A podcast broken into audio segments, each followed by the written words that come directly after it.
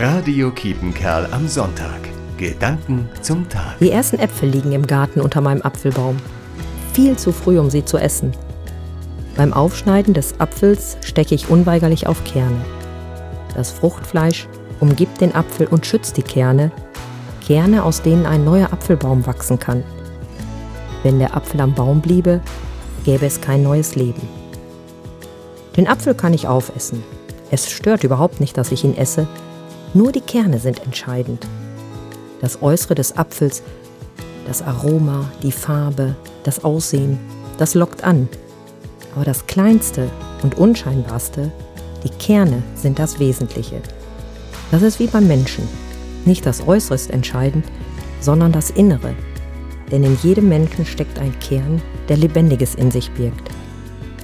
Für Jesus war genau das entscheidend. Ihn interessierte nicht das Äußere, sondern das Innere, der Kern eines Menschen. Lisa Schäffer, Dülmen. Radio Kiepenkerl am Sonntag. Gedanken zum Tag.